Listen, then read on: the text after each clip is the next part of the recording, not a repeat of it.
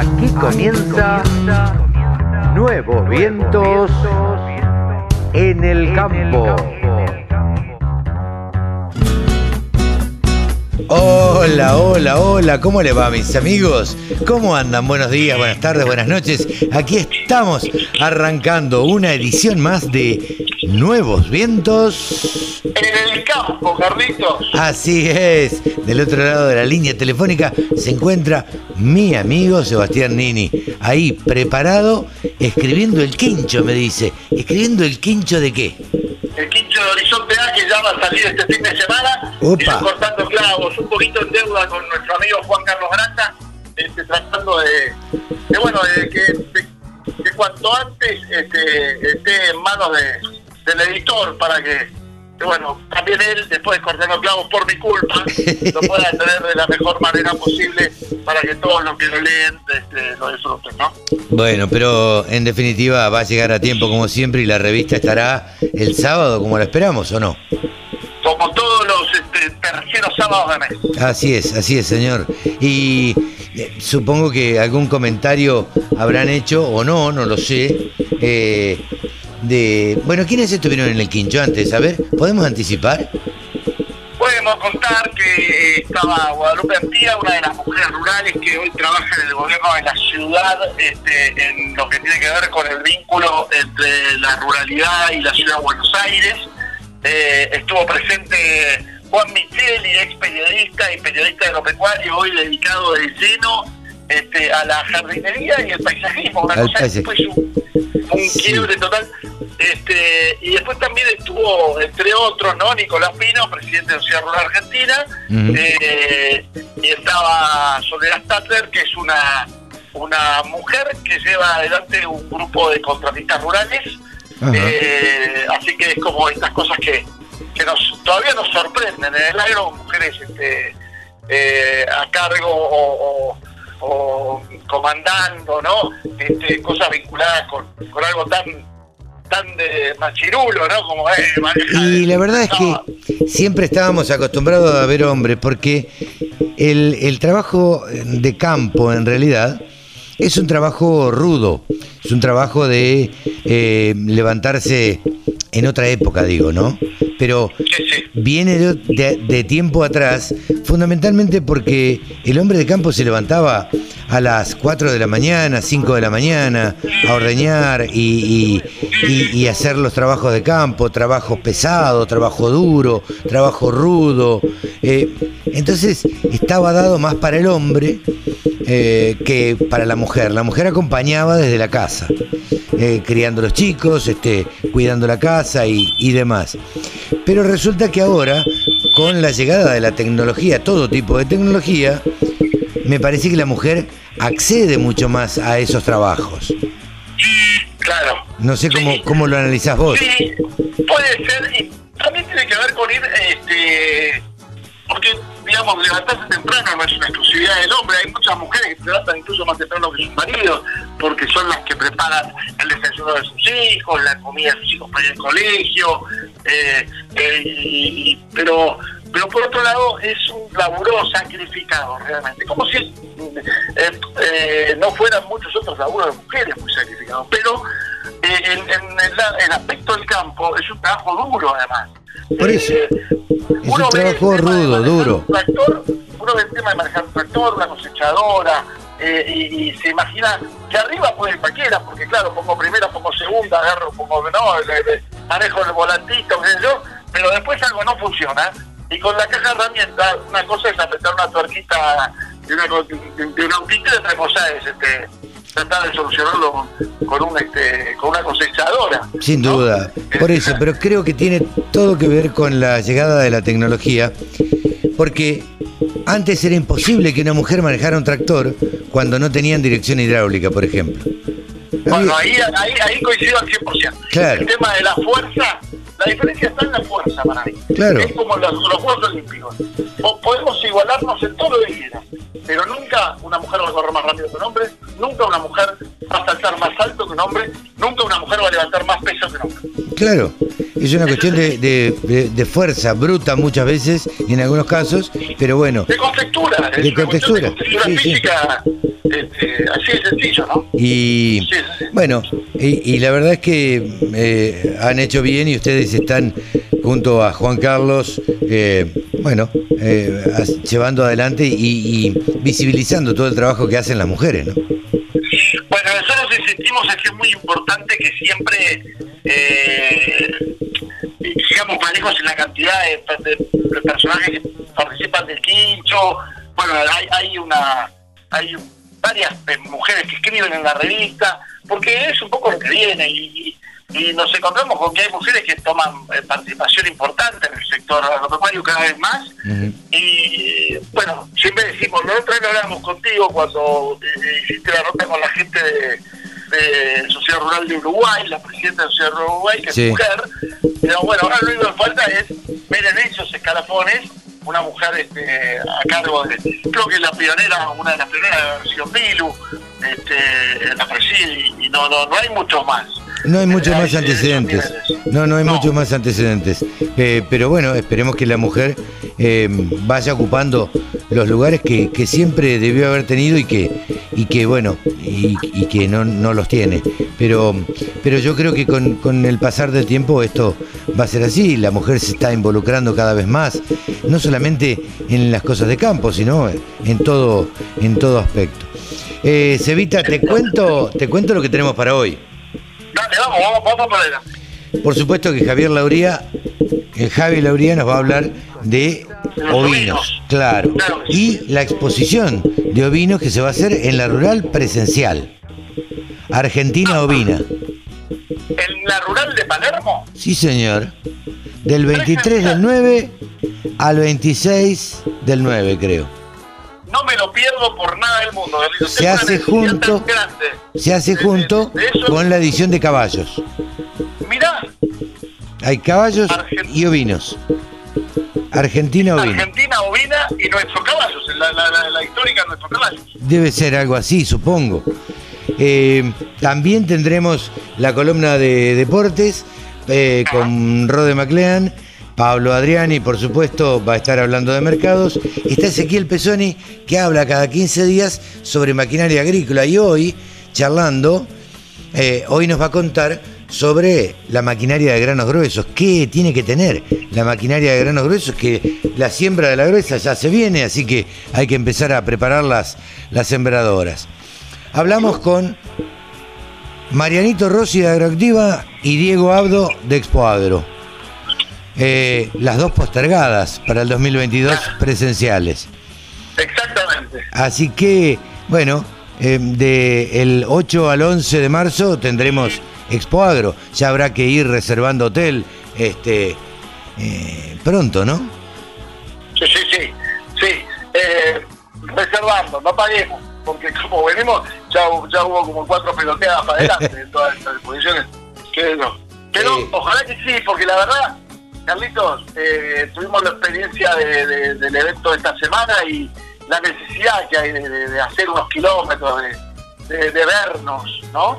De, Eh, encontrarnos, de encontrarnos, de compartir, de, mm, qué sé yo, de estar, eh, eh, de estar juntos un rato y, y demás. Y después vamos a tener a Gaspar Gaspo Sánchez Cores de Advanta, donde estuvimos eh, el miércoles y jueves, eh, estuvimos en Ameguino, y el dueño del campo donde fuimos, Marcelo Pasón, donde, bueno, con Marcelo Pasón charlamos un poco de todo el campo y con, y con Gaspo hablamos de las variedades de, sorgo específicamente que tiene Advanta este año, ¿no? Sí, sí. La verdad que fue eh, una linda experiencia y aprendí, yo eh, voy a hablar por mí, pero aprendí mucho sobre el sorgo y el uso del mismo eh, eh, para, la- para lo que tiene que ver con el con, con el ganado en esta experiencia que, que vivimos ayer. Me, me Mirá. gustó. De, perdóname, Cevita, vos sabés que estás diciendo las mismas palabras que yo le digo en la nota a Gaspar Sánchez Cores.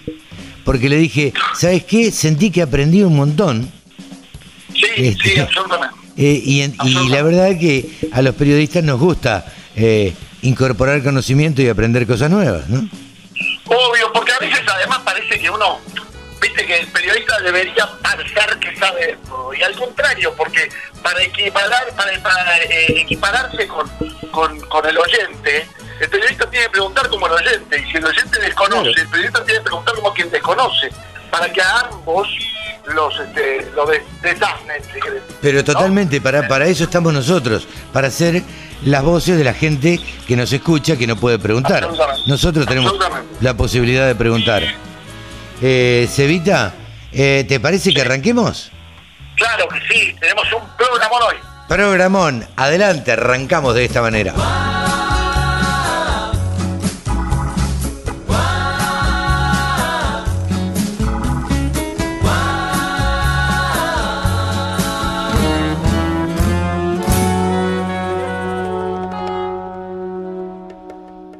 Sumate.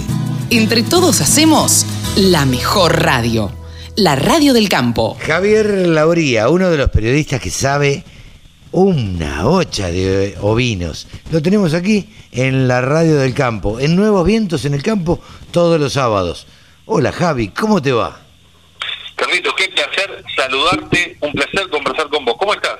Bueno, muy bien, muy bien. Hemos salido al campo, hemos andado retosando un poco por el interior, así que andamos contentos y abrazándonos con los colegas, o por ahí no abrazándonos, pero viéndonos y, y charlando y ya de alguna manera volviendo a una normalidad distinta, pero por lo menos saliendo un poco al interior, saliendo, haciendo kilómetros, ¿viste? Te tengo que decir, por más que suene medio raro, te envidio. Pero Te bueno, envidio. vos con la gente de Guarino, con Alfredito, con Silvio, con toda la gente, bueno, vos tenés lo tuyo también.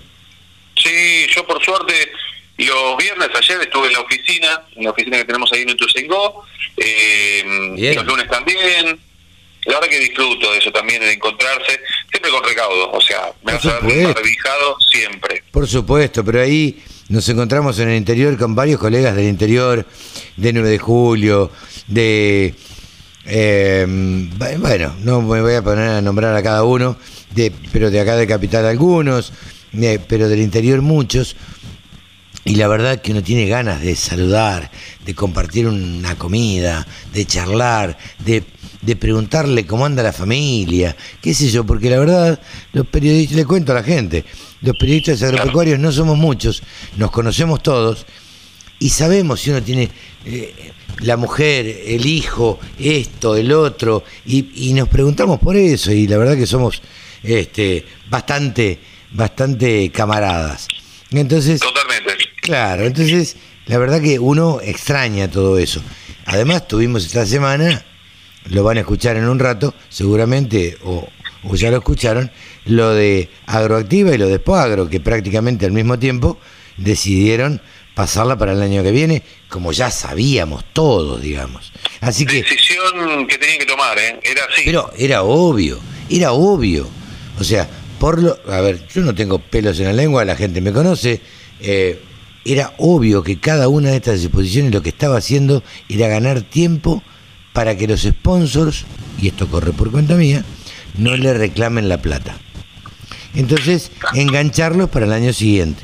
Y así fue como los engancharon para el año siguiente. Por lo tanto, Expoagro se hace en marzo, Agroactiva se hace en junio, como se hace todos los años. Se saltaron dos, que va a ser el 2020 y el 2021. Pero bueno, che, Javi, eh, esta semana me parece que estamos todos contentos, los que queremos a, los, a las ovejas, a los ovinos. Eh, se va a organizar Argentina Ovina. Contanos de qué se trata esto. Y esto es en reemplazo, y surgió en parte porque como no se hizo la rural de Palermo, eh, en el mismo predio de Palermo se va a hacer la Argentina Ovina, que es una exposición en la cual se va a hacer jura y venta de animales de ocho razas. Ajá, Lo, bien. lo cual pero- significa mucho. perdóname, ¿va a ser como una exposición de Palermo chiquitita para ovinos? Para ovinos va a ser más grande, en realidad, porque Ah. no, no, no se juntan habitualmente esa cantidad de, de ejemplares así con frecuencia eh, y, lo, y las razas. Es cierto que algunas tiene algunas razas que vos vas a escuchar y decís, esta raza, ¿en serio? No la, no la he escuchado o no me sonaba o qué pasó con tal raza. ¿Por qué? Porque hay varias razas más que Javi, te pregunto, ¿va a estar abierta al público? No el público en general, sí el público profesional y productores, cabañeros, pero no el público en general. De hecho, va a haber una capacidad, como se hace en simultáneo con una expo equina, ahí te debo el nombre. Eh, se va a hacer en simultáneo, entonces va a haber, se va a permitir nada más el ingreso de 2.000 personas, eh, distribuidos mil y mil, mil para equinos, mil para ovinos. Ajá. Así que este, hay que ver ahí. Bueno, la. Rural tuvo eh, desde hace unos años una exposición equina, allá por el mes de marzo creo que se hacía, eh, donde había distintas eh, muestras de lo que eran los animales, las razas equinas y, y- y demostraciones y demás. Así que se juntarán estas dos exposiciones relativamente chicas eh, como para hacer una exposición un poco, un poco más grande. Sí, yo creo que va a tener, eh, o sea, es de interés eh, para, para un público que es más eh, más acotado y bueno, son muy distintos los públicos en sí de ovinos y de Sí, totalmente. O sea, Eh, quizás tiene dos ceros más la venta de cualquier equino eh, versus la venta de casi cualquier ovino. Mira, yo vos Depende- sabés que ahí, raza, ahí, ahí te lo discuto. Vos sabés que un día mi hija es fanática de, de- de los caballos, le gusta mucho andar a caballo. Uno por cuestiones obvias de vivir en Capital o Gran Buenos Aires, digamos, no tiene un caballo, no puede tenerlo. O por lo menos no tiene las posibilidades de pagar un estudio y que lo alimenten y demás. Eh, y un día estuve a punto de comprar un, cab- un- un caballo. Un azulejo que me llamó la atención de andar y la verdad es que valía a plata de hoy 30 mil pesos. Y la verdad que dije, si lo compro a mí, ¿qué, hago? Se lo llevo al fondo de mi casa, ¿no? ¿Qué sé yo? Al que- lo pongo en el jardín. Porque la verdad era 30 mil pesos, 30, 40 mil pesos. No era tan significativo, no era imposible de comprar. Entonces, a mí me llamó la atención mucho un caballo de andar común, digo, un criollo común, no era que un criollo Claro, de raza pero, ni pero a uno le gusta, los caballos son hermosos. Pero obvio. Che, no te, no te entretengo más con lo que te cuento. Por favor. Contame, lo, a ver, ¿quiénes van a estar en Argentina Ovina? ¿Quiénes van a exponer? Mira, eh, ocho razas. Si te parece, te las repaso rápidamente y Dale. una Y las muy características. chiquitita cada una. Dale. mira. Una de las razas es Texel. De Texel ya hablamos y es una raza originaria de Holanda, de, de lugares con muchos bajos. Y es una raza carnicera con lana, una lana que no tiene prácticamente valor textil. La verdad que si no conseguís un buen esquilador que te cobre poco, sentís que estás perdiendo la plata porque tiene muy bajo valor textil. Pero ¿Se tira la, lana o qué? la lana antes se la prendía fuego, se la enterraba, básicamente, o tirarla, desecharla, este, se la enterraba. Y a veces lo usaban para, o sea, la lana lavada, que no tiene por qué ser una gran lana, la puedes usar para almohadas, si la lava, si se Ah. hizo el lavado de secado, para Ok. almohadas, para Colchones. rellenos. Colchones. claro. Eh. O sea, se puede usar. Pero. Lo que pasa es que el fabricante le paga tres tirolas, porque sabe que te lo puede sacar de las manos. Con tal de que te lo llenes del campo, no le importa. Yo te lo, te lo doy. Te lo Llévatelo gratis, claro. Llévatelo O gratis. sea, sí, sí. Lo único que tratan de hacer es, si me pagan las kilas, son tuyos. Claro. Y listo. Sí, sí, Así sí. la Ni, a- ni siquiera ato los vellones. No gasto, no, No, gasto en hilo. Bolsones, bolsones así como nardos, como Claro. mucho. Pero bueno, volviendo Sigamos, a la, a la sigamos con las razas. La, la cualidad más importante de la raza Texel es que es una raza carnicera, eh, para ser cordero pesado, muy magra, una raza muy magra, y que tiene cualidades prolíficas y se adapta a muchos climas. No te voy a decir que se adapta a todos los climas en cuanto a las temperaturas, pero sí se adapta a climas húmedos, a climas semiáridos. Entonces es una, una raza muy versátil que está creciendo mucho en Bien. nuestro país. Bien. Vamos a ¿Qué la siguiente. Otra raza.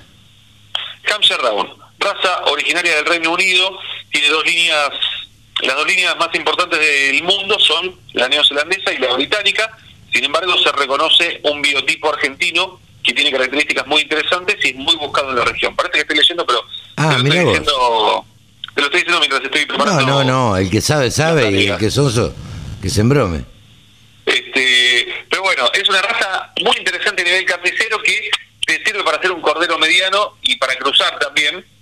Y lo que tiene es que en Centro Norte es la tercera más numerosa y la verdad que rinde muy bien y tiene muy buenos resultados. Es una raza muy bien establecida en nuestro país. Bien, seguimos.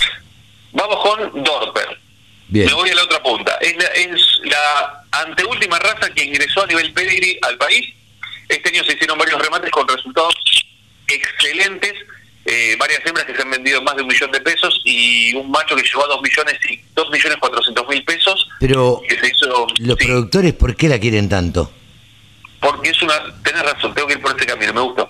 Eh, es una raza que es de pelo, Ajá. no es de lana. O sea, Ah, al principio algunas, si no es pura pura, le crece un poquito de lana en el lomo, en la parte superior, pero después se va, se va saliendo, igual es muy cortito. Pero el resto es pelo. Es una raza originaria de Sudáfrica, eh, producto de la cruza entre el Dorset Horn y el Persian, y es una raza que vos le vas a ver. La, el Black Dorper lo vas a ver que del cuello para arriba es todo negro. El resto del cuerpo, es decir, de lo que sería, para que, o sea, se imaginen todos, de la línea del garrón delantero hacia atrás, es todo blanco. Esa Ah, es la Black. Dorper. Después Desde, está la White desde el Dorper. cogote, digamos, para adelante es todo Claro, negro. Exactamente. Después tenés la White Dorper, que es totalmente blanca, Ajá. pero muy similar. Bien. En cuanto a los corderos, eh, son de muy buena ganancia de peso y puedes hacer un cordero pesado que ronde los 65 kilos en pie. Una carne muy, muy interesante para preparar que eh, se puede inyectar muy bien con otras genéticas y hacer cruzas terminales. Por ejemplo, con Hampshire Down o con Texel, que te unas cruzas terminales que son una bomba. ¿Qué otra, ¿Qué otra raza va a estar representada ahí en ovinos argentinos? raza Pampinta, raza argentina que se, mm, se hizo a partir de la cruza de la Corrigan y la Frisona, es una raza triple propósito, que la característica, ¿por qué se dice triple propósito? Porque tiene lana, que, bien, que no tiene mucho valor comercial, pero tiene lana, porque viene originada por el Corrigan y la Frisona, tiene carne y es una de las razas lecheras que hay en el país, Ah, por lo cual podés hacer quesos con eso. Claro. El único problema que tiene esa raza es que eh, se hizo un solo núcleo hace unos 30 años y empieza a tener algunos inconvenientes. Pero lo que tiene es que es una raza prolífica, muy prolífica, tremendas madres y como son razas lecheras, los corderos eh, que son hijos de esas, de esas madres son bestiales lo que crecen en los primeros 90 días. Claro.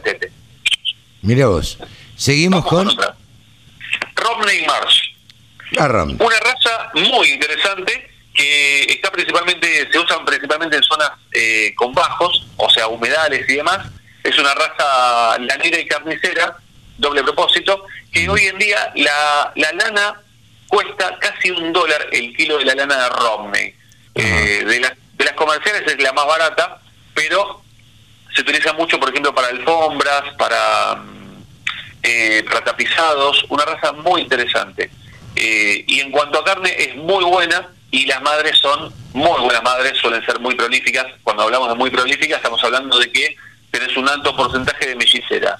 Ah, Así que, vos. Eso es eh, muy interesante además. Muy interesante. Así que esa es la Romney March, una raza que está mucho en provincia de Buenos Aires y mucho en Corrientes. Mira. Si querés, vamos con la siguiente. Bien, vamos. Vamos a un clásico, raza Lincoln.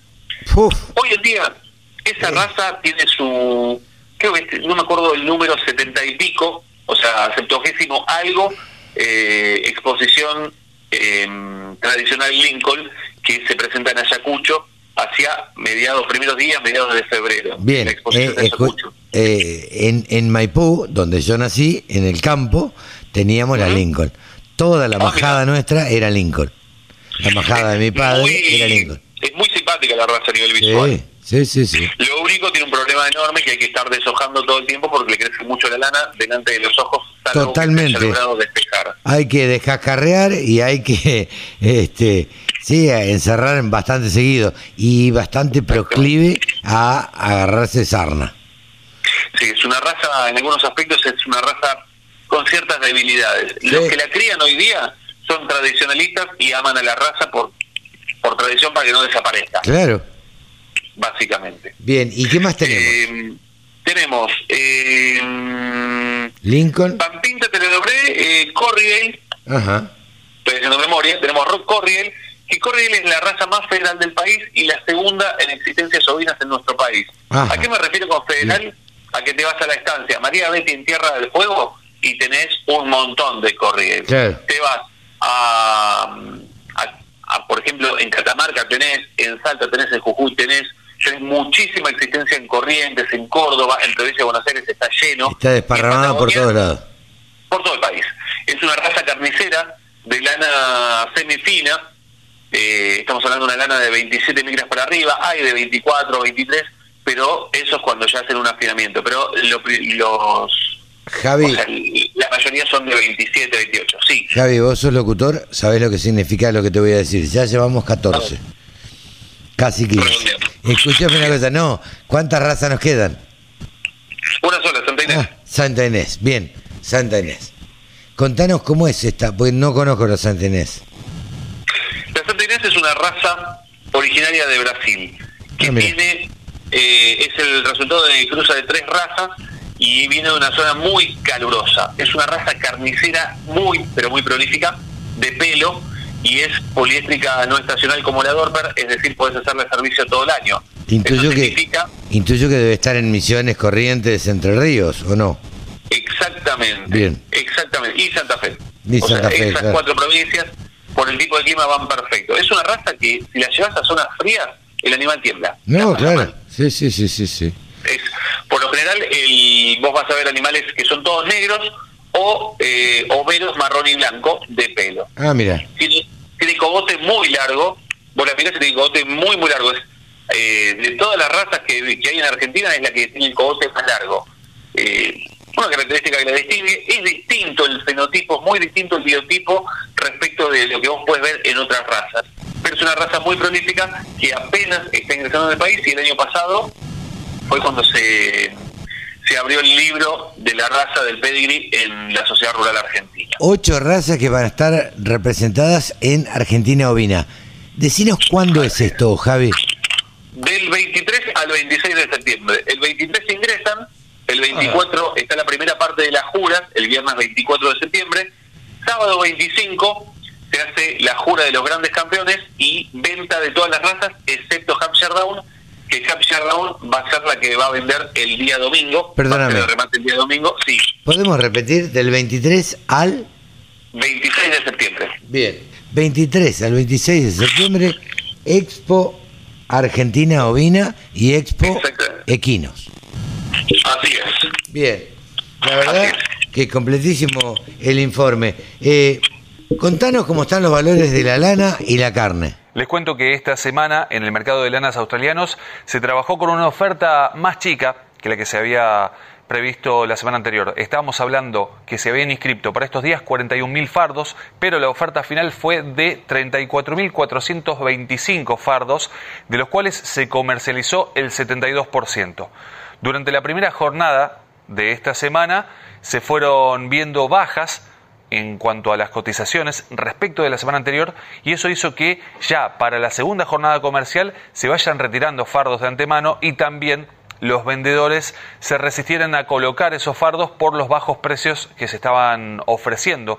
Así que eso frenó un poco la caída que se vio, que fue muy importante, al punto de estar remitiéndose a los valores de enero de este año. Corre por ahí el fantasma del coronavirus teniendo en cuenta la variante Delta y también lo que puede llegar a suceder en las próximas semanas y meses teniendo en cuenta que se viene una etapa de esquila en Australia con posibilidad de no ingreso de esquiladores neozelandeses. Todo esto de alguna forma da expectativas a un mercado fluctuante. Habrá que ver qué ocurre las próximas semanas. Por lo pronto podemos decir que para la próxima semana se habla de una oferta solamente, solamente en los centros de Sydney y Melbourne de 32.300 fardos. Ya estamos hablando de una oferta menor. 9.000 fardos menos que la semana pasada, lo que se había escrito para la semana pasada para estos días. Así que tendremos que ver cómo reacciona el mercado con una oferta menor y con otras expectativas. De alguna forma esta caída puede dar un aliento a una mejora. Eso lo iremos viendo cómo se resuelve en las semanas próximas.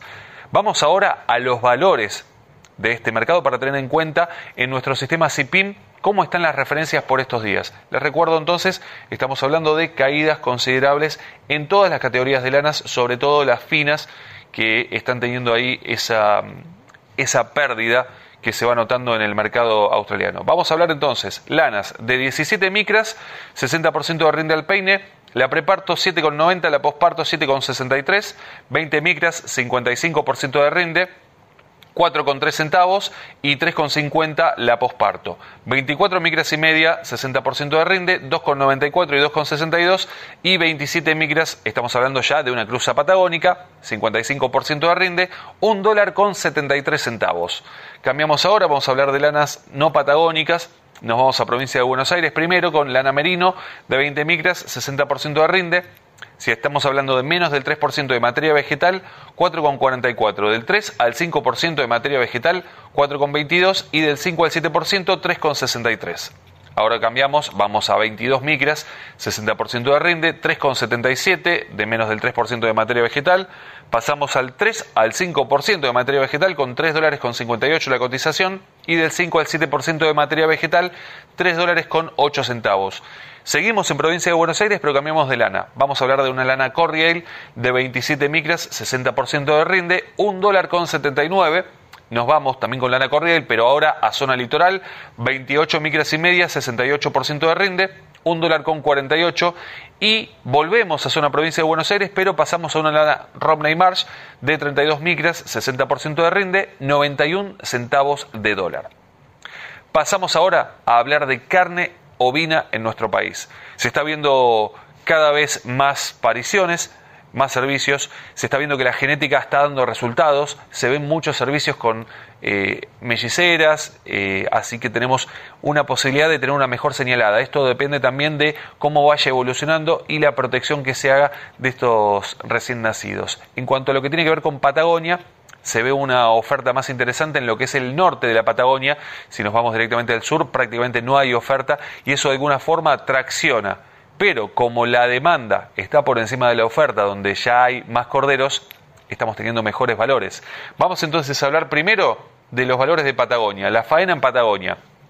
El adulto 240 a 305 pesos el kilo, el cordero liviano 410 a 450, el cordero pesado 360 a 375 y el refugo, esto es por cabeza tanto para faena como para invernada, 2.800 pesos.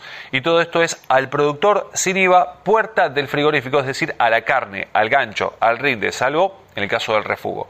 Vamos ahora a hablar de lo que es región pampeana, ahí tenemos el adulto, de 215 a 240 pesos el kilo, el cordero liviano 360 a 410, el pesado 290 a 340 y el refugo, en este caso es por kilo también, 120 a 150, todo esto al productor sin IVA, puerta del frigorífico. Aquí llegamos al final de este informe. Quiero agradecerles por estar ahí del otro lado y por supuesto invitarlos a pasar por nuestro Instagram que es arroba del sector ovinos y también nos pueden encontrar en YouTube como del sector com, colocan ahí en el buscador del sector com y tienen acceso a todos los videos que vamos publicando con muchísimo contenido actualizado a diario. Y también, por supuesto, encuentran toda la información en ovinos.delsector.com. Yo soy Javi Lauría y les agradezco muchísimo que estén ahí del otro lado. Hasta la próxima. La Radio del Campo. La mejor información del agro con la mejor música las 24 horas. Carne Argentina, carne sustentable. Seminario Nacional del Instituto de Promoción de la Carne Vacuna Argentina. Martes 7 de septiembre. Online y gratuito. Sustentabilidad de la ganadería argentina. Huella de agua y huella hídrica. Cuidado ambiental. La sustentabilidad como atributo de la carne. Huella de carbono. Conexión gratuita. Cupos limitados. Informes e inscripción en www.ipcba.com.ar o al WhatsApp 54 911 44 15 8189. Hola, hola, ¿qué tal Carlos? ¿Cómo estás? Un placer saludarte y obviamente también un placer saludar a todos nuestros oyentes que nos están escuchando y que nos bancan siempre. Vamos a arrancar nomás con la columna deportiva de esta semana y vamos a contar lo que hubo acción en esta semana. Hablamos de fútbol, tuvimos la Copa Libertadores River Plate se enfrentó en la vuelta de los cuartos de final ante Atlético Mineiro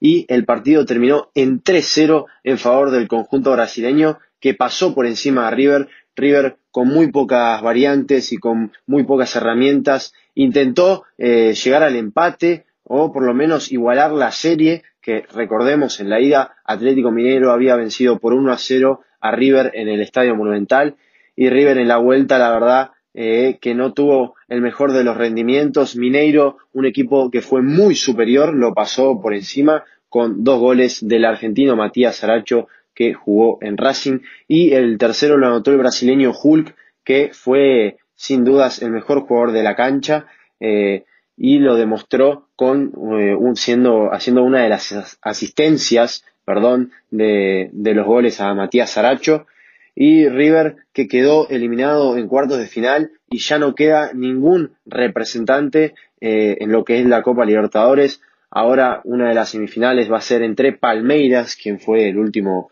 campeón, contra Atlético Mineiro.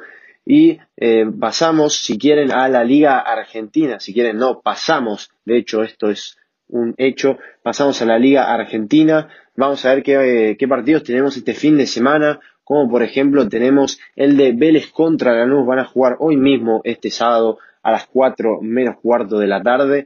Y también vamos a tener después de ese partido a Arsenal que empezará con nuevo técnico como es Israel Damonte luego de que Sergio Rondina pidiera su, renuncia eh, como técnico del Arce y Racing que eh, viene bastante flojo y va a buscar remontar en esta fecha. Después esa misma noche, hoy mismo, esta noche, vamos a tener a Boca Juniors contra Patronato a las ocho y cuarto. Y mañana domingo tendremos el clásico rosarino entre Newells y Rosario Central, eh, un partido eh, de los mejores, de los mejores clásicos del mundo y sin dudas de los mejores del fútbol argentino.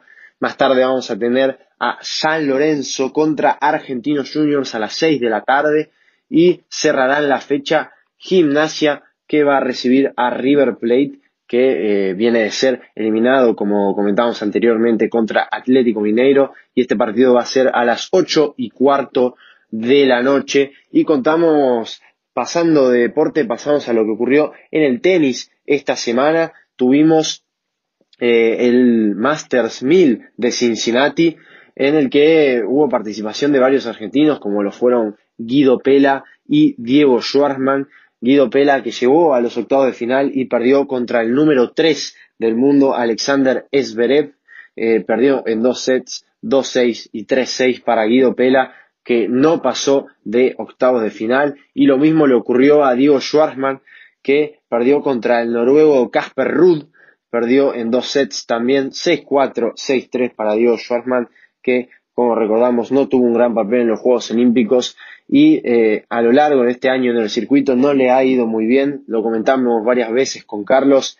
Y sin duda es una pena porque el año 2020, el año de la pandemia, el año en que se originó el coronavirus, eh, tuvo un rendimiento espectacular a pesar de los muchos meses que estuvo parado, llegando a consagrarse en el top 10 y ahora que eh, está más abajo en el ranking, si bien es número 13 del mundo, ya no participa del top 10 y le está costando escalar a la posición que alcanzó el año pasado.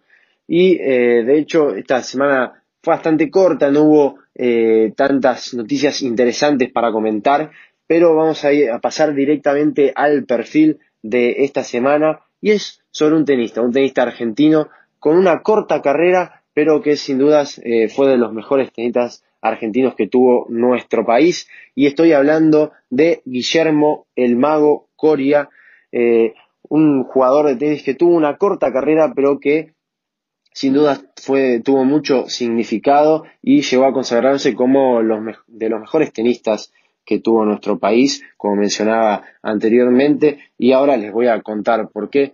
Recordemos, Guillermo Coria nació el 13 de enero de 1982 en Rufino, eh, ciudad de la provincia de Santa Fe. Eh, es profesional desde el año 2000 y ganó su primer título ATP en Viña del Mar, en Chile, en el año 2001, en donde venció a su colega argentino Gastón Gaudio, con el que disputó varias finales y principalmente una de las más importantes, de las finales más importantes de la carrera de Guillermo Coria, que ya vamos a comentar más adelante. Guillermo Coria nunca ganó un torneo Grand Slam, a pesar de que estuvo cerca, ganó un total de nueve títulos eh, en manera individual y el primero, como ya lo comentamos, en el año 2001 en Viña del Mar ante Gastón Gaudio. Después, en el año 2003, fue el que más títulos se llevó, un total de cinco títulos en Basilea eh, ante David Navandial, en el que Navandial, otro de los grandes tenistas argentinos, eh, se retiró por walkover ya que tuvo una lesión en su muñeca que le impidió incluso jugar el partido, así que Coria eh, ganó una final sin jugar y debido a la lesión de David Malvandial. Después en Sopot ante el español David Ferrer, ese mismo año también en Kitsuel ante Nicolás Mazú, un tenista chileno, después ante en Stuttgart, perdón, ante Tommy Robredo, también otro tenista español, y eh, el título más importante de ese año de Corea fue el Master 1000 de Hamburgo, eh, en el que venció a otro argentino, Agustín Caleri. Eh, tiene una racha contra argentinos en las finales muy buena, ya ganó a Nalbandial, Caleri, por ejemplo, y también a Gastón Gaudio en varias ocasiones. El año 2004 consiguió apenas dos títulos, el ATP de Buenos Aires ante el español Carlos Moyá y también se llevó el Master 1000 de Monte Carlo ante el alemán Rainer Schüttler, perdón por el acento, y en 2004 perdió la final más eh, importante, uno de los puntos de quiebre de su carrera, perdió la final de eh, Roland Garros ante Gastón Gaudio. Eh, recordamos, una de, los partidos más importantes de Guillermo Coria en su carrera. Muchos la determinan como que fue un punto de quiebre, ya que venía teniendo un gran nivel, estaba consagrado eh, en el top 3, en el año 2004 llegó a estar número 3 del mundo y eh, lo determinan como un quiebre de su carrera, ya que a partir de ahí tuvo muchos problemas psicológicos y su nivel decayó bastante. En el año 2005 conquistó el que sería su último título en la ciudad de Umag, otra vez ante Carlos Moyá, eh, tenista español que les mencioné anteriormente. Como les comentaba antes, entre los años 2004 y 2005 llegó a estar en el top 3 del mundo. La, eh, la posición número 3 del ranking fue lo más alto a lo que llegó en su carrera y siguió siendo top 10 entre los años 2004 y 2006. Finalmente se retiró en el año 2009 a los 27 años de edad, como decía, una carrera muy corta, pero que sin dudas eh, fue muy significante para él, pero se retiró ya, eh, ya, que no estaba teniendo el mejor de los niveles y había bajado mucho en lo que fue el ranking ATP. Y ahora está metido como empresario, está metido en el mundo de los esports, de los deportes electrónicos y el año pasado, en 2020, fundó su propio equipo que se llama New Pampas y sin dudas está eh, en un mundo muy interesante y que a mucha gente le llama la atención y obviamente le deseamos lo mejor a Guillermo Coria en esta nueva etapa. Actualmente tiene 39 años de edad y es recordado como uno de los mejores tenistas argentinos, incluso la, el ATP en el año 2016 lo reconoció como uno de los mejores tenistas de la, historia que no obtuvo un título Grand Slam, eh, un reconocimiento bastante interesante para la carrera de Guillermo Coria. Y como les recuerdo, este siempre es un segmento, los perfiles eh, son una idea de recordar a grandes deportistas argentinos, tanto del tenis, del fútbol como de otros deportes que llaman la atención y que es una manera de reconocer a los grandes deportistas que tiene nuestro país y que tuvo y que en algún momento va a tener, demostrando que Argentina tiene un gran potencial para lo que son los deportes. Carlos, te mando un saludo a vos y a todos nuestros oyentes. Les deseo una muy buena semana de mucha felicidad y mucho deporte y nos estamos viendo la próxima semana con más información del deporte. Carne Argentina, carne sustentable, Seminario Nacional del Instituto de Promoción de la Carne Vacuna Argentina, martes 7 de septiembre, online y gratuito. Sustentabilidad de la ganadería argentina, huella de agua y huella hídrica, cuidado ambiental, la sustentabilidad como atributo de la carne, huella de carbono, conexión gratuita, cupos limitados, informes e inscripción en www.ipcba.com.ar o al WhatsApp 54 911 44 15 81 89. El campo es el motor del país. Prende ese motor. Prendete a la radio del campo. Ahora estamos en comunicación con Mariano Rossi, que es quien se encarga de la comunicación en Agroactiva. Hola Marianito, ¿cómo estás? Buen día. ¿Qué haces, Carlos? ¿Cómo te va? Buen día para vos. Muy bien, por suerte. Bien, por suerte, todo en orden. Esta semana tuvimos varias noticias de parte de, de Agroactiva, de las otras exposiciones también, de la suspensión, porque al final de cuenta el tema de la pandemia se llevó puesta dos ediciones, digamos, ¿no? Sí, así es. Nosotros ya venimos con dos años bastante duros para la empresa por no poder realizar la exposición y bueno, decidimos esta semana, creemos que es prudente eh, que este año no, no realicemos la exposición presencial allí en el predio de Antron que íbamos a hacer entre el 3 y el 6 de noviembre. Y bueno, como dijiste vos recién, decidimos posponerlas para, para el mes de junio, el año que viene, que ojalá roguemos podamos hacerla y bueno, ya volver al, al mes de todos los años, a, a, los fríos del campo de agroactiva que la verdad, tanto nosotros como, como los, nuestros seguidores y, y, y los expositores los estamos extrayendo bastante. No, sin duda, eh, la verdad que uno está acostumbrado a salir al campo, nos gusta andar en el campo y estamos acostumbrados también a ir a Agroactiva todos los años. ¿Se va a hacer en qué fecha, Mariano? La fecha todavía no, no la tenemos decidida ah, y, okay. y, decidimos que la vamos a hacer en el mes de junio. Yo creo que para, para principios de octubre, cuando ya salgamos a comercializar la, la exposición 2022, vamos a tener obviamente la fecha tenemos solamente una duda si es a principio o a fin de junio, pero bueno, por ahí vamos a andar. Eh, lo, lo, lo, estamos analizando todavía. Mes 6 del 2022, ed la próxima edición de Agroactiva. Nosotros sí, te, te, te puedo contar, para este año, eh, ahora en 10 días nomás, vamos a, realizar una exposición virtual Ajá. similar a lo que fue Agroactiva Virtual el año pasado, pero con el condimento que decidimos convocar y trabajar en conjunto con exposiciones colegas de América del Sur.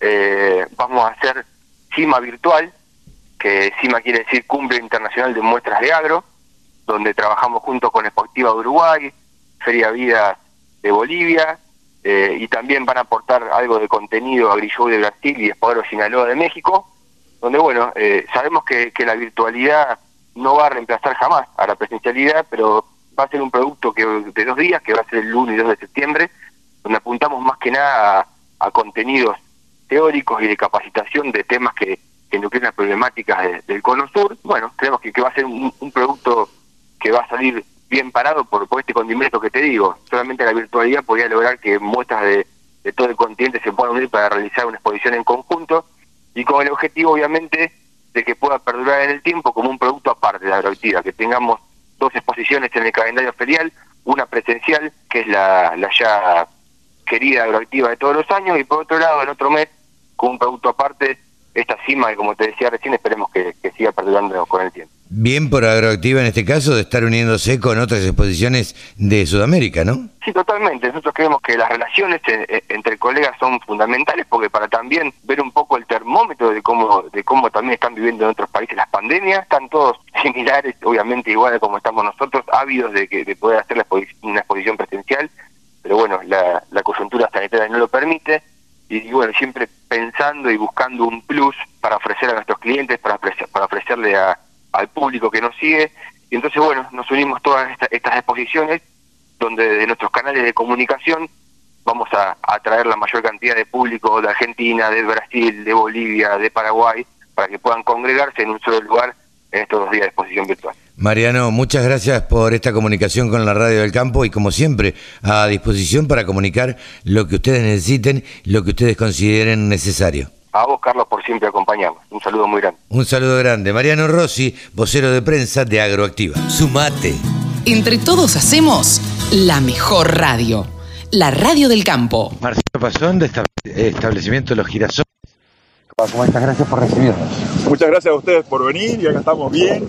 Días de jornadas a pleno. Las jornadas a campo de, de Advanta sos un fanático de, de, Advanta, pero... No, no soy fanático de Advanta, soy fanático del sorgo, cómo pudo, pudo, cambiar la tecnología en estos campos, y este, soy un tipo que, que siempre anduve detrás de, todo la, de, de toda la genética, este, de las innovaciones, soy un, un innovador yo, y me gusta estar encima de todas las cosas Y bueno, yo lo vuelvo a repetir, sin sorgo este campo ustedes no verían la hacienda que están viendo. Marcelo, contanos un poquito el planteo que vos haces.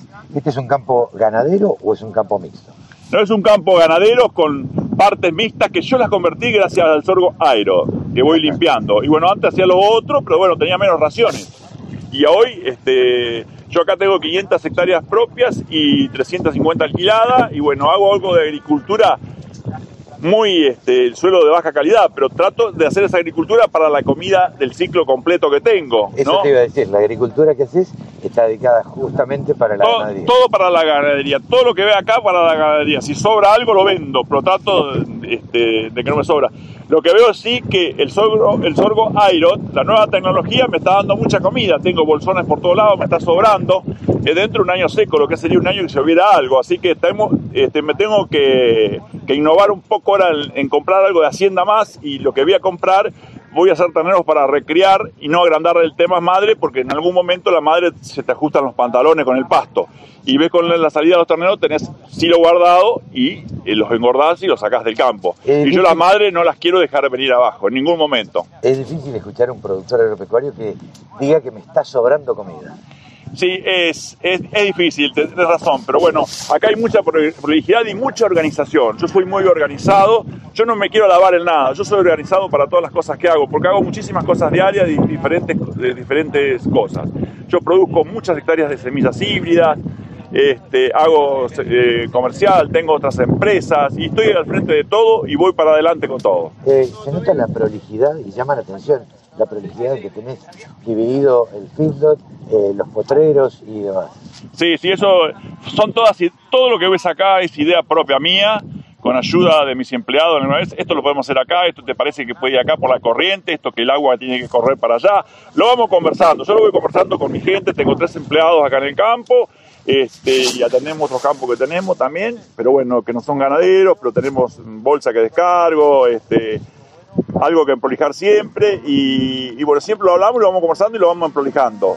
Y este, y, eh, porque el campo está prolijo mío los 365 días del año. Hoy hay una reunión de Advanta acá y lo único que pusieron ellos fueron los carteles y, y, nada más. Lo demás se hace, está todo el año prolijo. Marcelo, te puedo preguntar, es como productor agropecuario, sí. eh, ¿cuál es tu opinión de la situación actual de tus colegas, tuya, de tus colegas? Eh, ¿Cómo estás viendo la situación? La gente quiere innovarse hay una, hay una parte de juventud que se está innovando, son pocos los jóvenes que se quieren innovar, pero hay gente que se está innovando, me siguen, me preguntan, me preguntan mucha gente, y bueno, yo trato, este, hoy el, el dinero me va y me viene, yo vivo con muy poco dinero, soy realista, este, soy muy conservador, no gasto lo, gasto lo vivo en Ameguino, en, la, en, el pueblo, vivo con mi mujer ahí, y este, la verdad que no, no, no, me gusta enseñar, me gusta explicarle a la gente, me gusta, si me dice, ¿por qué no venís hasta mi campo y yo voy? O tomamos un café, o tomamos unos mates, o, o, comemos un asado, o unos tallarines, lo que sea, yo voy, los ayudo.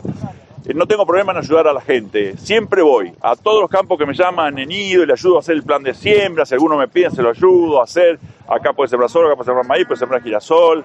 No tengo problema, siempre hago un tiempo, porque nunca, nunca fui egoísta con, con la gente que me llamó para un campo. Se nota que no sos egoísta con tu sabiduría, con todo lo que tenés y todo el bagaje que has cosechado a través de los años de estar en esto. Sí, son, son muchos años de trabajo, he trabajado muchísimo, reconozco. He, he administrado siembra en La Pampa durante 17 años, he sembrado semilla en La Pampa, este, ido por todos lados y bueno, tuve la suerte de, de haber comprado hacienda, capitalizado, de haber comprado estos campos con algunos casi sin créditos y bueno, eh, para mí es una satisfacción tener esto hoy. ¿No? Felicitaciones y, y, gracias por recibirme. No, gracias a ustedes por venir y bueno, el próximo año creo que lo quieren continuar. Yo voy a continuar trabajando y voy a innovar. Ya se lo dije hoy cuando estaba acá. Yo tengo objetivos, todos los días que me levanto tengo objetivos a futuro. La persona que tiene objetivos futuros, a pesar de que me fui muy mal con el COVID, porque estoy vivo de casualidad, pero bueno, estoy. Bueno, seguimos estando y seguiremos viniendo, eh, si nos invitan, por lo menos. Sí, por supuesto, bienvenido a mi casa, a mi campo, acá yo no tengo ningún problema de recibir a nadie. Acá las puertas siempre están abiertas y le explico todo lo que hago. Yo no, te, no soy egoísta en lo que hago para publicarlo.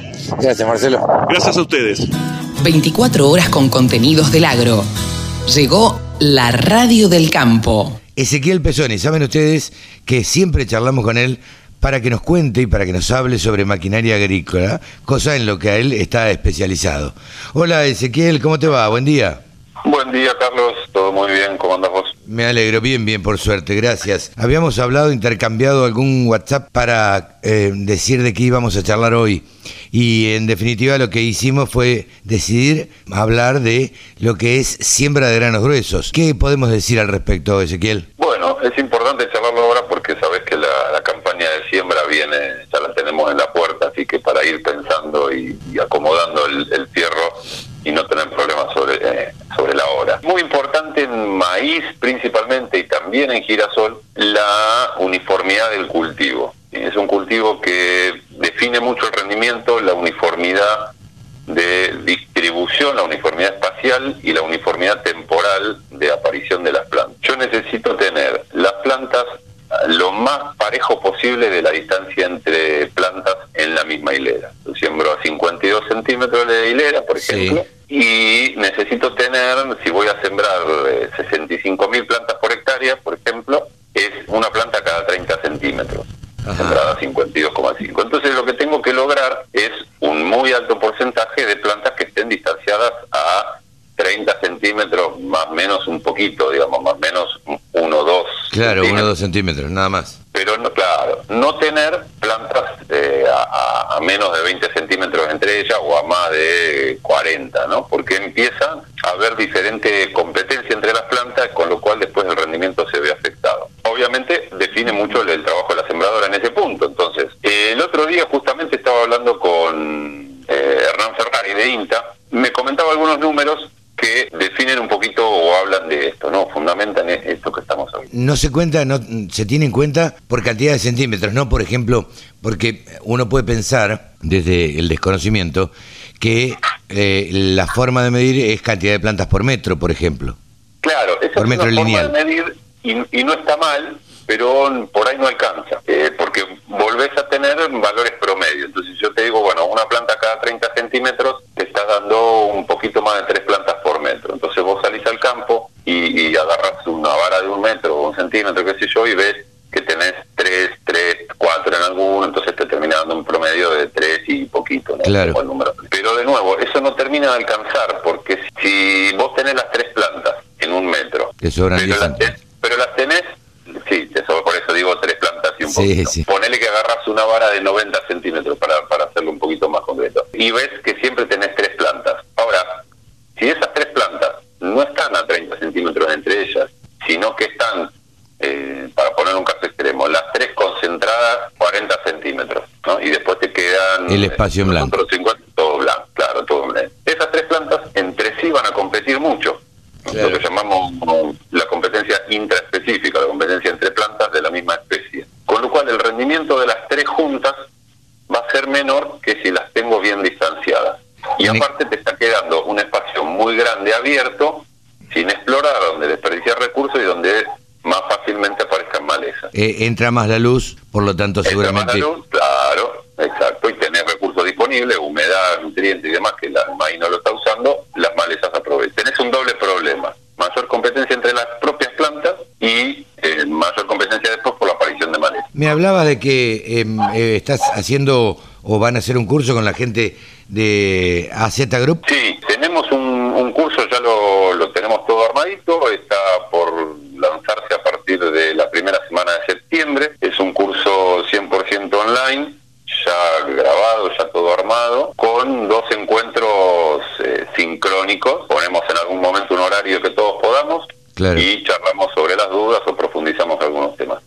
Es un curso muy interesante que está destinado precisamente a analizar estos puntos, o no solamente, pero sí estos puntos. También hablamos un poco de fertilización, ¿te acordás que hemos charlado en en otras salidas sobre la regulación de la fertilizadora, la uniformidad? Bueno, también tratamos temas de eso justamente pensando en, todo lo que viene para adelante en los cultivos. Así que eso está, está muy bueno, bueno que, lo difundamos porque a la gente le puede servir realmente mucho. Tratamos parte de lo que te voy a contar ahora sobre la máquina y otros temas más. Así que bueno, ahí en el portal de AZ o mandan un mail a, info arroba info guion del medio, eh, perdón, info arroba az guion del medio group.com.ar.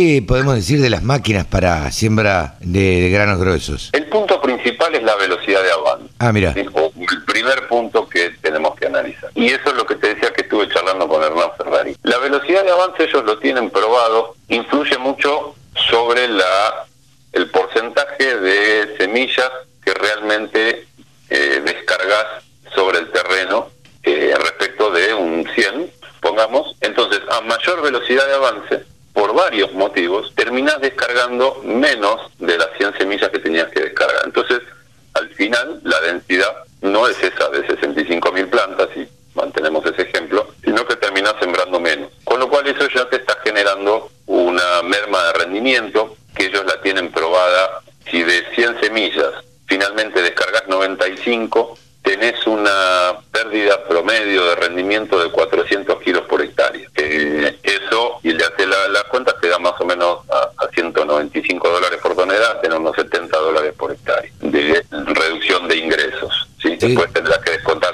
eh, gasto de comercialización, varias cosas, digamos, a, a nivel grano, grano. Es muy significativo. Y otro, otro dato que para mí llama mucho la atención, que esos ese ese valor, ese 95%, lo estás teniendo en el orden de los eh, poquito más de 7 kilómetros por hora de velocidad de avance, entre 7 y 8, 7 y medio, más o menos a esa velocidad estás en, perdiendo el 5% de la semilla. Por eso hacemos mucho hincapié en el tema de la velocidad de avance. No está recomendado en términos generales trabajar a más de 6 kilómetros por hora, ¿sí? 5, 6 Ok. es la velocidad ideal. Esto para tenerlo muy en cuenta, además de la regulación, entiendo, ¿no? De la, de la máquina. Sí, sí, por eso. Este, este como primer paso para, para empezar.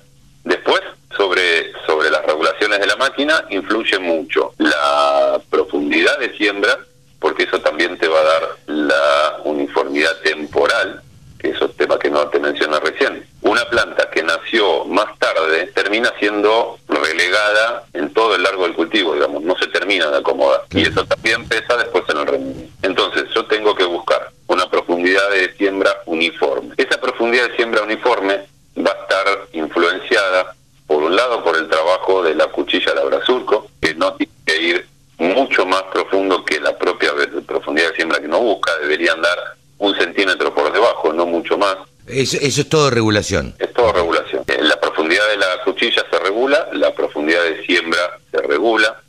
Y un factor que también se ha notado muchas veces en varios ensayos, yo ya lo, lo leí de INTA, es el tema de la carga del cuerpo. Uno para ¿Qué sería la- esto? El- para que el cuerpo de siembra se clave en el suelo, uno le transmite carga, le transmite kilos. Kilos que son del chasis de la máquina, los hacemos gravitar sobre el cuerpo para que vaya afirmado contra el suelo y se clave el surcador. La cuchilla en general va vinculada al chasis, en general, en algunas máquinas no, pero en general la cuchilla está vinculada al chasis, con lo cual recibe carga propia del chasis. Pero el cuerpo de siembra le transmitimos carga eh, a través de un resorte en, en muchos casos de tensión regulable, pero la tecnología que apareció ya hace algunos años, hace cuatro o cinco años o un poco más también, son sistemas de control de carga. Esa, esa A ver, cantidad ¿cómo de es esto? esa cantidad de kilos que le trasladamos a la- al cuerpo de siembra, podemos hacer que sean constantes. Porque ¿qué pasa con el resorte? El cuerpo de siembra, vos sabés que se mueve hacia arriba y hacia abajo para copiar las irregularidades del terreno. Claro. ¿Cierto? Ahora, cuando vos usás un resorte para transmitirle carga, cuando el resorte se,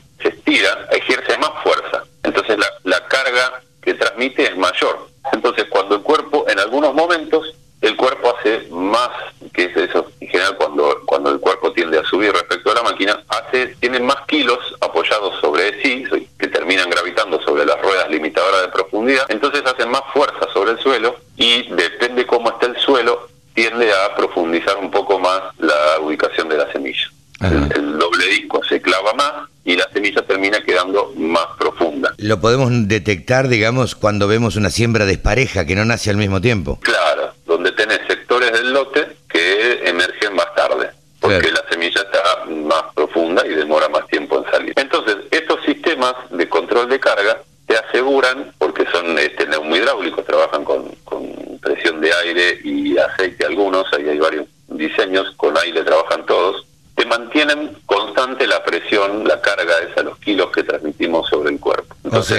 Con esto logramos que la profundidad de, la semilla sea siempre constante en todo el lote. Exacto, que sea más uniforme en todo el lote. Sobre lo cual también influye la profundidad de la cuchilla que yo te decía recién. Si la cuchilla va muy abajo,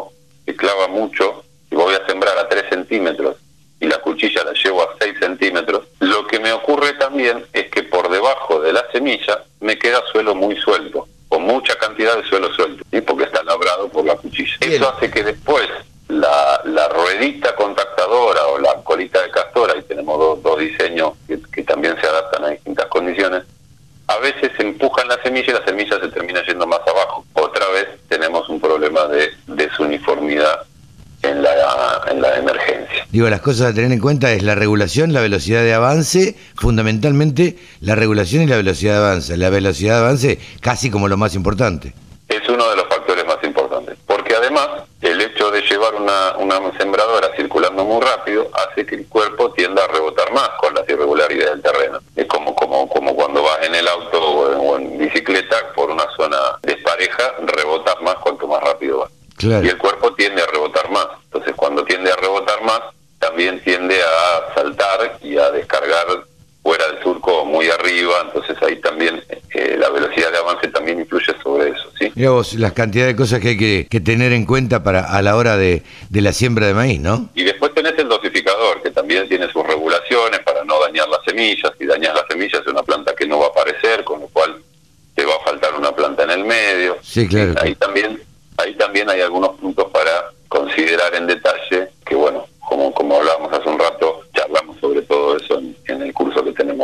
Bien, así que si las dudas que les queden, pueden entrar en... El mail es info Ah, arroba group.com.ar. Perfecto. Bueno, Si cualquier... no, como dijimos el otro día, nos buscan en redes, tanto Claro, totalmente. Acerca... Aceta, como el Instagram mío, Pesonia Ezequiel, Exacto. eh, y, y piden información y se la vamos pasando. Completito el informe sobre la siembra de granos gruesos, que ya se viene nomás. Ya se viene, ya se Gracias y hasta dentro de 15 días. viene. Que siga muy bien, Carlos. Saludos. Hasta luego. Ezequiel Pesoni pasó aquí en los micrófonos de la Radio del Campo. www.laradiodelcampo.com La radio que te acompaña a las 24 horas. Decíamos en el comienzo que en la semana que pasó se definió el futuro de las exposiciones a campo que tanto estamos tan acostumbrados los productores agropecuarios a ir a que eh, en marzo eh, sea Expo Agro, un poco más adelante alguna otra, después la rural y bueno, se definieron la postergación eh, definitiva para, para marzo. Y estamos en comunicación con Diego Abdo, quien es el responsable de comunicación de Expo Agro. Hola Diego, ¿cómo te va? Hola Carlos, eh, ¿cómo andás? Todo muy bien, por suerte. Bueno, decía esto, es lo que escuchabas, se decidió o se definió, digamos, postergar finalmente para marzo Expo Agro 2022, va a ser. Exactamente, sí, eh, después de, bueno, algunos intentos que hemos tenido en este 2021, de poder hacer la, la exposición en marzo pasado, después en junio, después en octubre, haber trabajado durante todo el año para poder tener, estar al día con todo lo que corresponde a protocolos y, bueno, asesorado por un comité de salud, Claro. eh, también trabajando en conjunto con el gobierno de la provincia de Buenos Aires para poder hacer la exposición. Y bueno, eh, la situación actual todavía eh, no, no permite la habilitación de, de eventos de la magnitud de Expoagro, eh, si bien Claro. es un evento que se hace en 200.000 metros cuadrados, con unas características que hace que, que el evento, que la gente pueda transitarlo, como todos ya sabemos, de manera bastante libre y, y siguiendo los protocolos, bueno, finalmente hemos decidido en consenso con el gobierno de la provincia de Buenos Aires realizar la exposición en, del 8 al 11 de marzo eh, del año que viene, el 2022, obviamente en San Nicolás, en el predio, predio, y autódromo de, de la ciudad de San Nicolás. La verdad es que a nosotros, bueno, ya por lo menos uno ya le pone fecha y ya dice, bueno, de tal fecha a tal fecha este, está esta actividad, de tal fecha a tal fecha esta otra, y ya es como que para el 2022 uno supone que si hay un buen flujo de vacunas, eh, vamos a estar todos vacunados con dos dosis y demás, y, y manteniendo los protocolos se podrá hacer más normalmente, imagino yo, ¿no? Sí, es lo que nosotros eh, suponemos que va a pasar también, es lo que tenemos la bajada de línea oficial también para que estaría sucediendo en marzo del año que viene. Y por supuesto todos tenemos muchísimas ganas, está prácticamente, te diría, no te digo completo el predio de expositores, pero eh, más de la mitad ya han confirmado su participación. Estamos hablando que generalmente participan alrededor de 500 empresas en Expoagro, empresas de todo tipo del mundo de la, del agro y algunas indirectamente relacionadas como las empresas automotrices, obviamente las entidades bancarias. Por lo tanto, las intenciones de todos, incluido el mundo de las empresas, está en que el Poder se lleve a cabo el año que viene y que sea de alguna manera el último evento, porque así fue Carlito en el, en el 2019, fue el último, no, perdón, 2020, fue el último evento que se llevó a cabo en marzo del agro y te diría que fue el último evento masivo que se llevó a cabo en la Argentina. Absolutamente. Eh, claro, y bueno... Que terminó un día antes, además. Terminó un día antes, obligadamente, porque, bueno, fue un decreto que sacó el mismo gobierno de la provincia de Buenos Aires, donde se eh, suspendían las actividades masivas, y bueno, a partir de ahí comenzamos lo que ya sabemos. Y bueno, estamos todos con mucha ansiedad, por supuesto fueron fueron más de un año y medio, donde bueno, hemos desarrollado muchos productos, la verdad que no nos hemos quedado sentados esperando nada, ninguna situación en particular, hemos volcado todo, todo nuestro potencial eh, de generar negocios y, este mundo de, comunidad tan amplio de Ecuador en el mundo digital y creamos una plataforma que se llama Ecuador Digital. Bueno, donde, justamente te iba a, preguntar por eso, Diego. Eh, se creó Expo Digital. ¿Qué es lo que están haciendo desde ahí ustedes? Mirá, hicimos una exposición el año pasado, en septiembre, ahora cumplimos un año de aquella exposición digital, que fue la primera en la Argentina ni hablar, y te diría que el mundo del agro fue fue también en, el mundo de las primeras, después vinieron la exposición en Brasil, vino, eh, digo, digital, ¿no?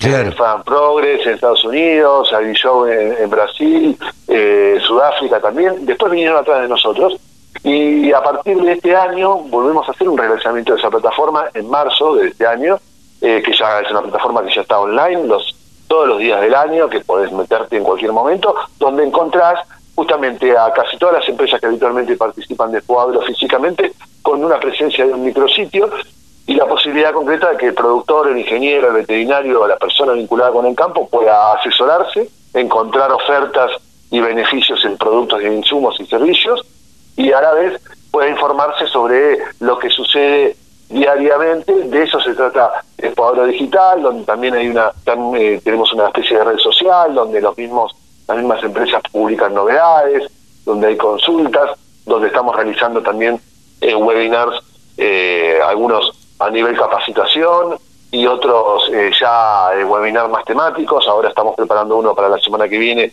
vinculado con la mujer, el jueves de la semana que viene. Y estamos trabajando ya en, en un nuevo, una nueva capacitación con Omar Ferrari y el INTA a la cabeza.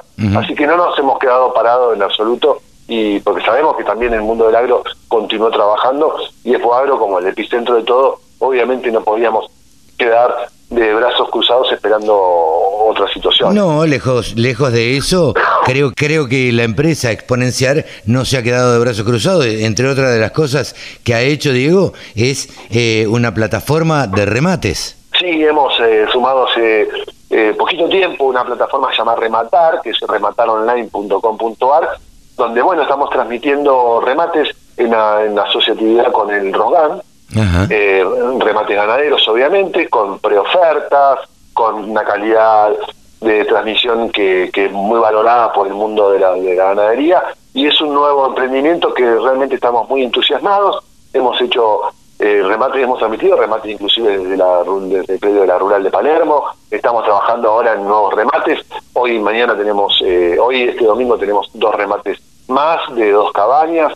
Eh, bueno, es un mundo que nosotros en Escuadro hemos ido creciendo paulatinamente desde el predio mismo donde fue, fue sumando cantidad de expositores y empresas ligadas con, con la ganadería hasta, bueno, hemos organizado en Corrientes, eh, Expo Corrientes, en conjunto con la Sociedad Rural de Corrientes, hemos, eh, bueno, y estuvimos trabajando y vamos a trabajar en realizar también exposiciones físicas o, este híbrido que hoy está sucediendo mm. eh, con las nacionales de Braford, Brahman, Así que eh, el mundo de la ganadería eh, es un mundo que ha crecido muchísimo en Escuadro o en Exponencial, una empresa que estaba muy caracterizada con con eventos vinculados con la maquinaria agrícola, sobre sí, todo. Sí, sí, totalmente. Eh, hablábamos con Nicolás Kennedy hace unos días, hace unos programas, y nos contaba, y yo le decía precisamente que había visto el remate y me extrañaba la, la calidad que tenía, me sorprendía, no me extrañaba, la calidad que tenía y la velocidad de transmisión. Entonces, La verdad que era muy, es muy interesante de ver. Así que, bueno, están haciendo ustedes remate, no se han quedado de brazos cruzados. A nadie, en ninguna empresa, bueno, se quedó de brazos cruzados. Tratamos de reconvertirnos de alguna manera y bueno, y seguimos para adelante. Diego, te agradecemos este contacto con la Radio del Campo y, este, como siempre, a disposición. Bueno, Carlos, no, el agradecido soy yo en particular y obviamente todo el por, por este llamado. Y bueno, y estamos trabajando ya para, para marzo el año que viene y los invito a todos a que eh, descubran nuestros, si es que no lo han hecho, nuestros productos digitales que son realmente de mucha calidad, ingresando en digital.cuadro.com.ar y en remataronline.com.ar, donde bueno van a poder disfrutar remates de primerísima calidad, como, como bien decías vos. Del 8 al 11 de marzo estaremos en Expo Agro 2022. Chao, Diego, gracias. Gracias, Carlos, a vos. Un abrazo. Diego Abdo, el vocero de prensa de Expo Agro, pasó por los micrófonos de la Radio del Campo. Exposiciones, muestras, rurales, novedades. Toda la información en la laradiodelcampo.com. Anduvimos recorriendo el campo, nos fuimos hasta Meguino, invitados por la gente de Advanta, y recorrimos, bueno, ahora lo vamos a charlar con Gaspar Sánchez Cores, Gaspo, como le dice todo el mundo y como lo conoce todo el mundo. ¿Cómo estás, Gaspar? Buen día. Carlitos, querido, ¿cómo te va? Muy buenos días. Bien, bien, ante todo, gracias porque eh, la verdad que eh, los periodistas nos gusta andar en, el campo y en esta oportunidad, bueno, la gente de Advanta nos invitaron a, irnos hasta Meguino para poder ver un campo realmente interesante. Contanos qué es lo que tuvimos recorriendo. Así es, Carlos. Se trató nada más ni nada menos que la segunda edición de la TEC ganadera de Advanta, no, no menor contar que, gracias a Dios con todas las medidas y protocolos la pudimos hacer presencial, ¿no? Y que fue este, para varios varios medios, varios este, medios de prensa y, lo que hicimos fue recorrer todo un ciclo completo ganadero, ¿no? Desde cría, recría y terminación eh, de un productor de aquí de Florentino Medino, el señor Marcelo Pasón, eh, que Marcelo viene básicamente este, ofertando, ¿no? En lo que es la cadena forrajera de este ciclo completo, silaje de maíz y sorgo y también sorgo forrajero únicamente bueno, de la empresa, ¿no? Advanta,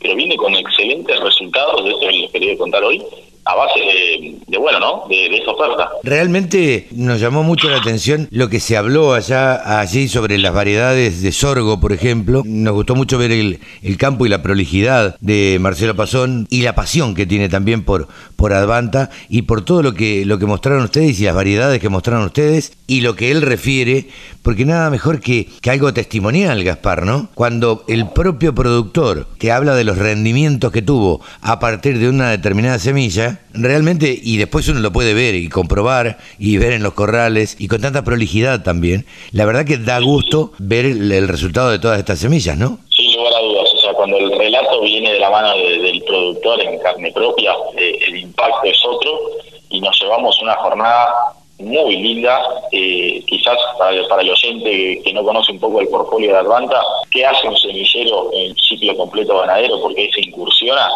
básicamente tratamos de, salir ¿no? De, las típicas recomendaciones de, bueno de los mayores potenciales de rendimiento en grano, en kilogramos de materia seca por hectárea, y tratar de contarle al, productor y a la audiencia y hablar de kilogramos de carne por hectárea, ¿no? Traducir la semilla en carne. Es eso, es eso. Mejor dicho, imposible. Si yo te pregunto, Advanta, en este momento, ¿qué tiene que tener en cuenta el, el productor a la hora de elegir una semilla de sorgo? Bien, buena pregunta. En primer lugar, sepamos que en sorgo puntualmente hay una amplia variabilidad entre cada uno de los biotipos, ¿no?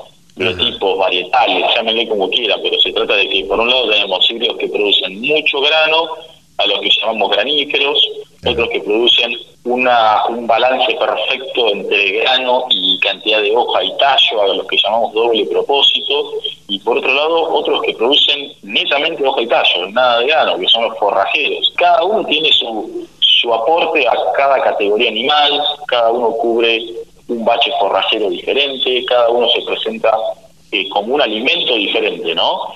Y se trata de eso, de entender cómo adecuar cada uno de estos biotipos a las necesidades del productor. En un caso, en el caso de Marcelo puntualmente, bueno, él hacía picado de un, de sorgo doble propósito algo, el ADB 2450 IG, que lo, picó eh, y lo dio como silaje en conjunto con otro silo de maíz, el ADB 8122, PT y por otro lado utilizó un sorgo forrajero BMR, el ADB 2800, ¿no? en un lote que venía recuperando de un bajo medio improductivo, de un campo natural que no estaba, no, estaba produciendo mucho. Y los resultados fueron abismales. Estamos hablando de que Marcelo ya para mediados de octubre piensa sacar novillos de 410, 420 kilos, mientras de 4, 490, de 390, perdón, eh, la recría tuvo ganancias de, en el orden de un kilo aproximadamente ganancia diaria promedio, con excelentes destetes, con excelente porcentaje de preñez, que estaba en torno al 98%. Todo esto con manejo, ¿no? entendiendo cuál es la necesidad de cada categoría y para esa categoría cuál es el biotipo más indicado. Claro, ¿cómo debe hacer el productor? Porque ya hablamos traducir esa semilla que compra y el tratamiento que después le da y los fertilizantes que le ponga y demás, transformarlos en carne, porque en última instancia de eso se trata. ¿Cómo debe elegir eh, esto? Vos hablabas del biotipo para, para el ensilado, porque en definitiva todo el, sorgo madura al mismo tiempo, crece al mismo tiempo y después va a, a bolsa, porque hay que ensilarlo, hay que guardarlo. Exacto. ¿Cómo hace para elegir el biotipo indicado para, para confeccionar después ese, ese silo bolsa? Primera pregunta que, que, se hace como productor o que estaría bueno hacerse como productor. ¿Cuál es mi sistema productivo? ¿Hago cría? ¿Hago recría? ¿Hago terminación? Eh, ¿No? ¿Cuáles son ah. los requerimientos de mi hacienda? Ah, ahí va. Tengo que variar un montón. Si tengo uno, si tengo, si solo hago cría, recría, quizás hago solo cría y desteto y, hasta ahí termina mi sistema. Arrancamos por ahí. Vamos, si querés, al ejemplo de, eh, de cría, ¿no? Un productor que hace desteta ternero de... Eh, 210, 220, por ejemplo. Bueno, ahí que estamos hablando de una categoría en la que quizás el, requerimiento energético, ¿no? que me va a aportar un grano en la dieta, no es tan tan tan alto, ¿no? si querés como como lo fuese en un, en un engorde, en una recría. Entonces, puedo priorizar, por ejemplo, si tengo algún bache forrajero de verano, ¿no? O, o necesito, por ejemplo, estoy corto de comida durante el invierno, que eso pasa también mucho eh, podría utilizar un sorgo forrajero eh, para pastorear durante el, durante el verano y podría también utilizar un sorgo para diferir, que se utiliza mucho, Marcelo lo ha hecho, eh, durante el invierno. Ahora, si nos vamos a, un productor que hace engorde, eh, que, que, hace, que hace, puede ser feedlot, puede ser un tipo de engorda de corral, bueno, ahí la energía que necesita el animal para transformar ¿no? kilogramos de materia seca del cultivo en kilos de carne va a ser bastante alta, ¿no? Entonces hablamos de sí o sí vamos a necesitar grano en la dieta. O sea, el biotipo que elijamos tiene que ser o granífero o doble propósito, si vamos a hacer engorde. ¿Por qué? Porque en el, grano está el almidón y el almidón es energía. Y la energía se transforma en kilos de carne por hectárea. O sea, necesitamos grano en la dieta, que un forrajero no nos lo va a dar. Ese es un, un primer puntapié, si querés por así decirlo. Después, bueno, cómo confeccionar ese silo se desprenden un montón de indicadores, eh, cuál va a ser el momento óptimo de picado, si yo lo pico muy temprano, después tengo problemas para conservar ese silo, si lo pico muy tarde, eh, después tengo problemas para, aprovecharlo por parte del animal, puedo tener, tener también problemas en la conservación del silo, digamos, hay muchos indicadores que hay que tener en cuenta, desde Atlanta el equipo se está eh, constantemente no capacitando en lo que hace a nutrición animal. Queremos salir de, bueno de ser, de ser quizás un punto de partida en lo que hace al manejo agronómico, pero también conocer las cualidades y, necesidades del productor eh, mixto, ¿no? Productor ganadero y, ganadero mixto.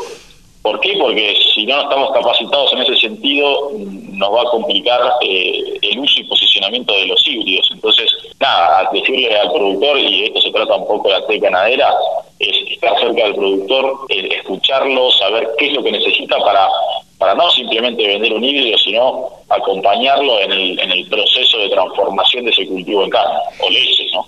Carne o leche, claro.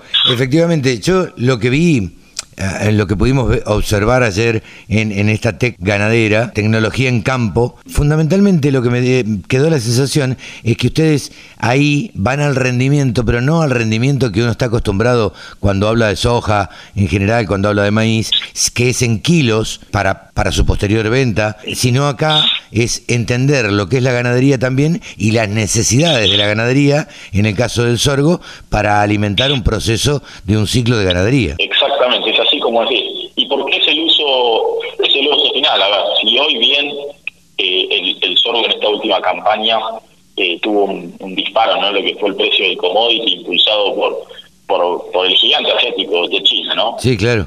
Eh, mucha superficie que se iba a picar se destinó, se terminó destinando a grano, y eso porque los productores, ganaderos o no ganaderos, se dieron cuenta que iban a hacer eh, un buen margen, ¿no? Vendiendo ese grano. Sí, sí. Pero también es un, es un vaso medio lleno, ¿no? Así me gusta verlo a mí, porque es lo que te presta el sorgo.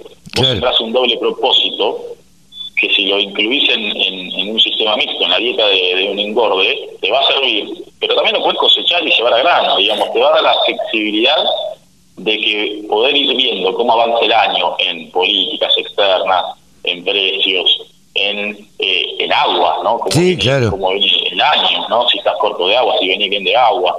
A Marcelo le pasó que venía muy corto de agua en uno de sus establecimientos y terminó, como sabía que iba a rendir muy poco para picado, terminó siendo mucho sorgo en digerido, ¿no? Terminó comiéndolo en otoño e invierno con performance de 850, 900 gramos por animal. Y fue excelente, se fue chocho porque encima es un manejo sencillo, a bajos costos.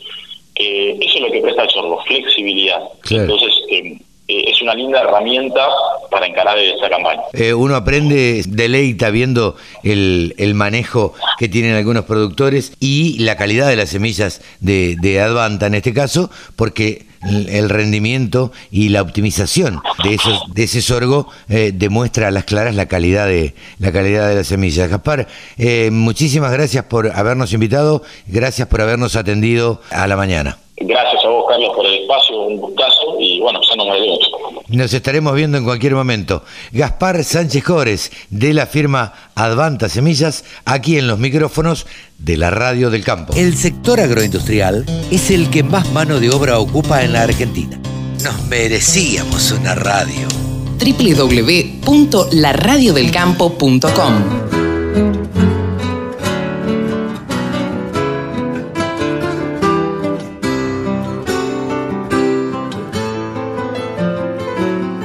Bien, y hasta aquí llegamos, Evita, hasta acá llegamos con una edición más de Nuevos Vientos. En el campo, Carlitos. Sí, señor. Nos despedimos, Evita, te mando un abrazo. Hasta la semana que viene. Hasta la semana que viene, amigo, y que sigamos este, haciendo ruta como la semana que, que pasó. Ojalá, ojalá así sea. Chao, Evita, que lo pases bien. Abrazo enorme para todos.